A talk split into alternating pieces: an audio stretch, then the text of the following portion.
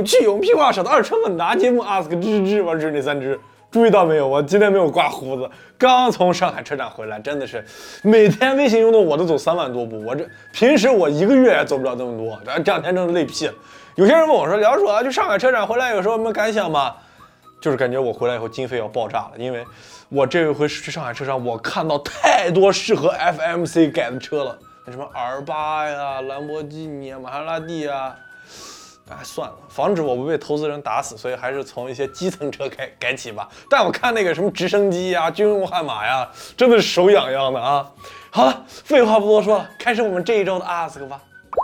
微博网友叫骰子我最大，他说老鼠兄，我是一个二十三岁的小爸爸，在计量局工作的上海人。前两天看到看看你微博上面来了上海车展，我也没有逮住你，嘿嘿。孩子刚两岁，结婚的时候老婆随了一辆高尔夫，我卖了八万，岳父呢又给了十二万，让我们换一辆好一点的七座车，不让我们卖二手车，呜呜呜。在车展上面看到了斯柯达新上的七座 SUV，价格刚好在我们的价格预算范围内，这个车值得入吗？你好，这是上海的朋友啊，二十三岁当爸爸了，恭喜恭喜！我就有句话说得好，我在选你问题，我说赶得早不如赶得巧。你知道我们二手车公司同事百分之九十九都开二手车，但是最近我们同事里面中出了一个叛徒，买辆新车，对，就是这辆斯柯达的这个七座 SUV。我们刚好把它钥匙拿上来，我们下楼说一说这个车，我个人觉得怎么样？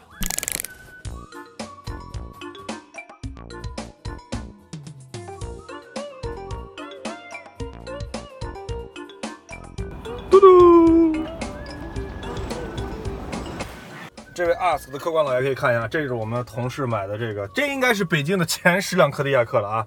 先看一下，我先跟你说一下这个车的优点吧。就他买这个车的时候是怎么考虑的？就是他爸是斯柯达粉丝，然后呢就给他买了斯柯达，他完全没有任何反驳的余地啊。就是人家老辈老一辈的人还是比较认品牌的。然后呢，买这个车他比较喜欢的点呢，就这个车的外观，来看一下啊。两个地方，第一个是个中网，有点像剃须刀啊，很有杀气。第二个是这个车的侧面这个线条，非常的硬。第三个就这个箍，但这个东西就因人而异了。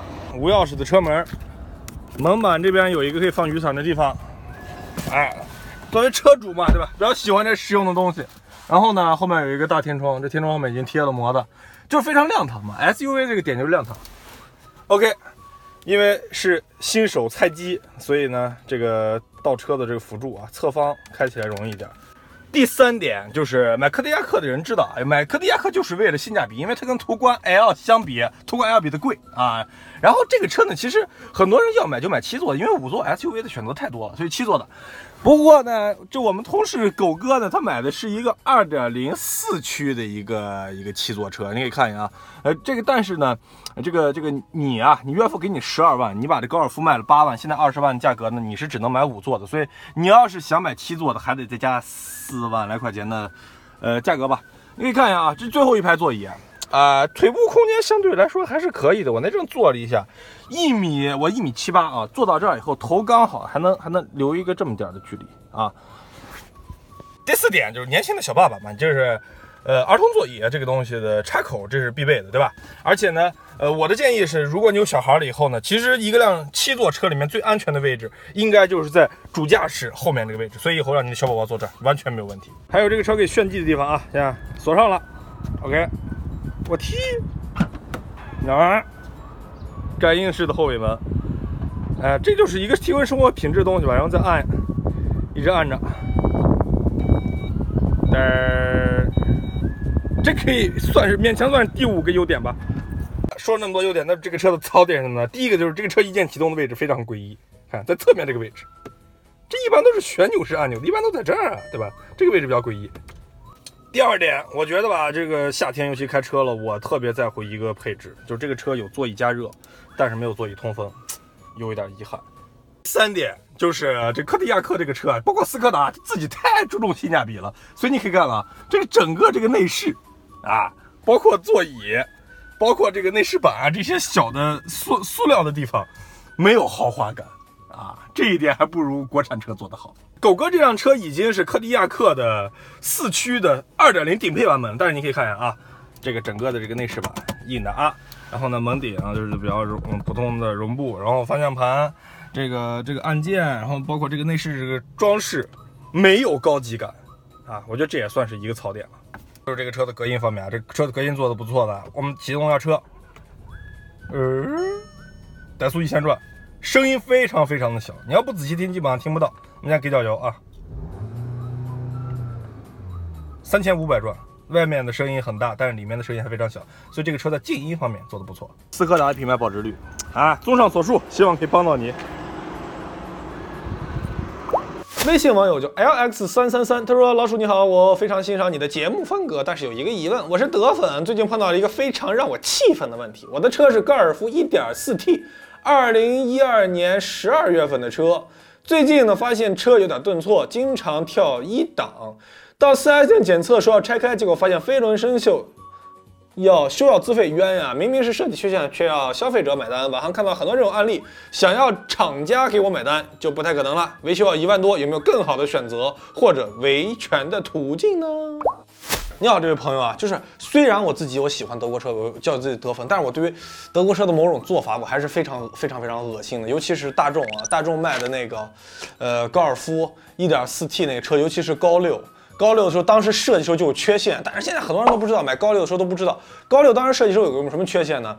就是大家知道高六那变速箱一点一点四 T 那个车，变速箱 D 型号是 DQ 两百。就最恶心那个变速箱，变速箱虽然官方给保，要保十年什么的，当时他们说飞轮是在这个对吧？变速箱整体的质保范围内的，结果你去售后的时候，别人说啊没货啊掉货，就以各种的理由跟你扯皮，然后让你花花钱，然后让你花钱，让你就有有些人花了七八千，有些人花了一万，然后来把这问题解决掉。其实这问题就是很简单，就是那个 DQ 两百的变速箱不是干式的吗？它它不得通风嘛？它下面那个通风口呢，离地面的那个高度太低了。就尤其你在下雨的时候，它那个好像只有十五厘米，一般来说都在四十厘米往上，就不那么容易进水。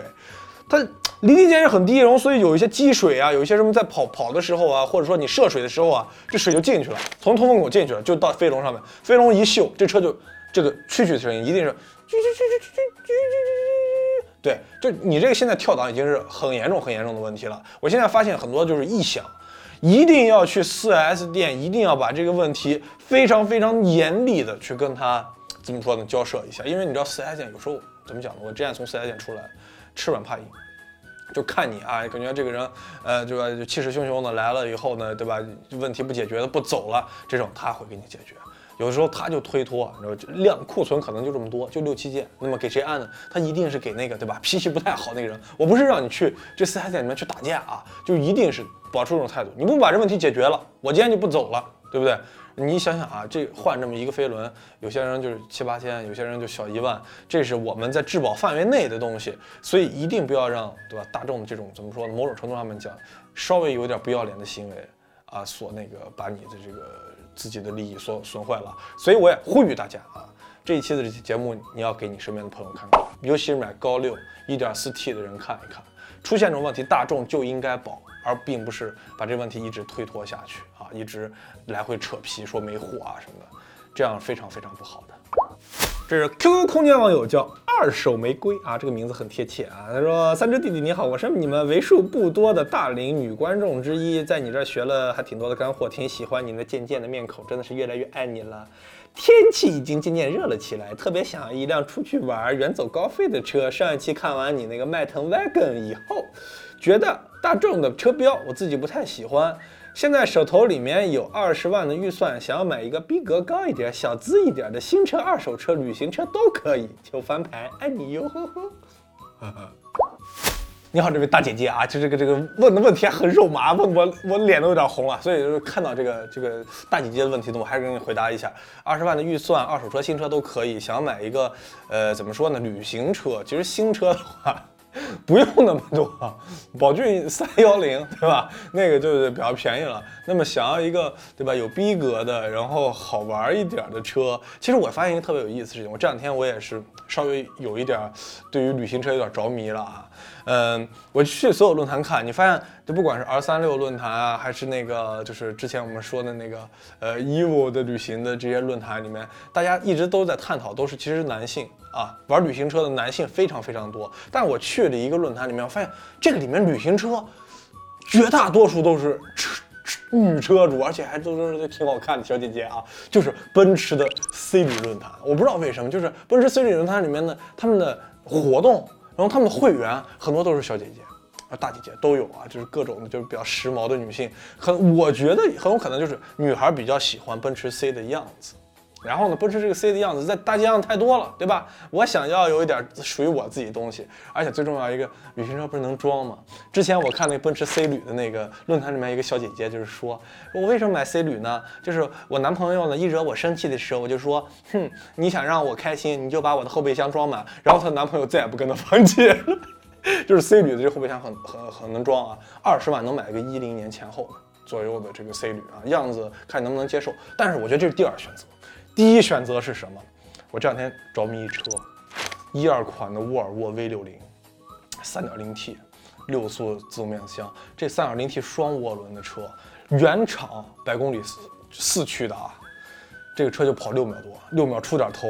动力非常非常的爆炸，而且很好看，你可以上网搜一下，尤其是沃尔沃那种标志那种稍微有点枣红色，你看上去有点土，但是你一近看非常非常好看，有逼格，而且呢性价比非常非常的高。这个车就是一定记住一二款的，一二款之后就二点零 T 的那车就没意思了。买一二款的车，当时的有两两个版本，那高配的运动版的开票价应该是五十稍微过一点，现在你看。四五年过去，这个车价是是二十三、二十四这么一个价格，原厂能买到的，怎么说呢？呃，性能、速度、性价比里面，我觉得要比 R 三六的性价比要高。因为 R 三六代表了很多情怀啊，我不知道乔姐姐你知不知道啊？所以这个车我现在一直在找，汤主也一直在找。到时候找到这个车以后，给大家做一期节目。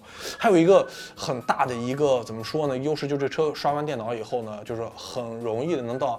二三百二十九匹，就是这个车是一个理论上能进五秒钟的一个旅行车啊，非常非常早。还有呢，就是缺点，这个车是纯进口的，维修保养费用稍微贵了一点点啊，车源不太好找，所以希望可以帮到你。汽车之家网友叫通州银枪小王八啊，不对，通州银枪小霸王，他说：“你好，卖钩子的知，我是来自河南的朋友。”家里做食食品加工的，我们这个村儿外面都称为称为它叫辣条村儿。你小时候吃的五毛钱一袋的辣条，可能就是我们家产的。那为什么你是通州？哎，就是不不管了。不瞒你说，我是从五菱那一期开始关注到你的，因为我家就三辆，我家就有三辆五菱荣光和一辆五菱宏光。手里面的宝马五二五打算抵账给供应商了，现在想换一辆三十万左右、舒适低调、有内涵、安全性好一点的轿车。因为我经常被人追债，所以安全很重要。点点点。这位河南的朋友，你太没有礼貌了，怎么一上来怎么卖钩子？卖钩子是卖渔具的，他们才卖那个，对吧？我是卖二手车的，对吧？我怎么能能卖那个东西呢？所以。看了一下啊，就是做辣条的，然后呢想买一辆，哇，做辣条还真挺有钱的，想买一辆三十万左右，低调舒适、有内饰的车，安全性好一点。其实低调内涵三十万左右的车已经不低调有内涵了，为什么呢？因为你看 BBA 对吧，奔驰、宝马、奥迪，哪个三十多万多万的 C 级车你都可以拿到，但是低调内涵没有什么特别大讲的。唯一一个在市场上面，你现在能看到三十万左右，又低调大，呃，又低调有内涵，又舒适，然后还那个相对来说安全性高一点，这就没选了。辉腾，一一款的辉腾三点六 V 六的那个车，五座版本一定要记得要五座，为什么呢？因为呃，你一开四座的车，别人一到这个地方一看，这就不是帕萨特，就一定就是辉腾。但是辉腾这个车，说实话挺神奇的。我在早些年的时候，就是呃一零年左右的时候，我那段时间卖过一段时间车。啊，就是美规车，当时那个辉腾，我我真的我那阵不懂啊，我就觉得这是帕萨特。但是你把辉腾门把手拉开那一瞬间，你就会感觉这个不是帕萨特，门的质感一点都不一样，而且玻璃，辉腾那个玻璃是那个绿色玻璃，那个绿色玻璃里面夹着金属层，你知道这种夹金属层这种玻璃有什么作用吗？就是防紫外线。然后第二个呢是，它某种程度上面讲，它要比那个就是普通的单层玻璃要安全一点，它中间有夹层，它烂了以后不啪直接就烂，是烂完以后都结成网，你知道然后配置也非常非常的高，恒温的座椅，然后啊不是恒温四驱恒温空调，然后呢这个气动啊就是这个这个空气悬悬架，四驱对吧？三点六 V 六的发动机。然后整体的这个座椅啊，还有这个整体内饰的装配啊，你会感觉完全就是一个怎么说呢？D 级车加的一个内饰做工。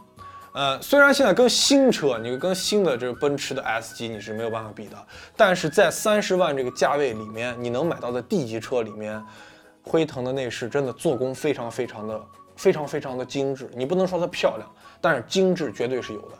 辉腾这个车给你开起来就是，呃，辉腾当时有这个三点六的。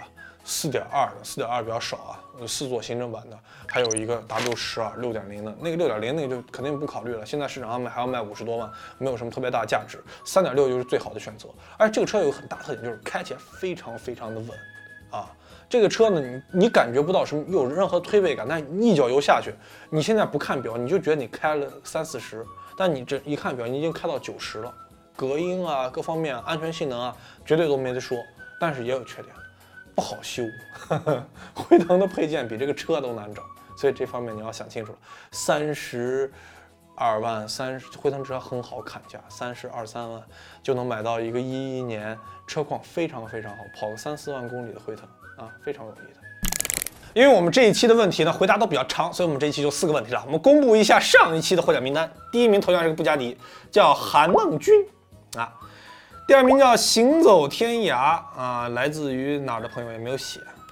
第三名叫安安生之酵素工厂，头像是一个小女孩。恭喜这三位小伙伴获得了我们 FMC 新出的短袖 T 恤，虽然还没有到货，但是呢，你们已经得到了从工厂直接发货的这个这个货品啊。第一批马上 FMC 短袖就要出了啊，大家请多多支持我们。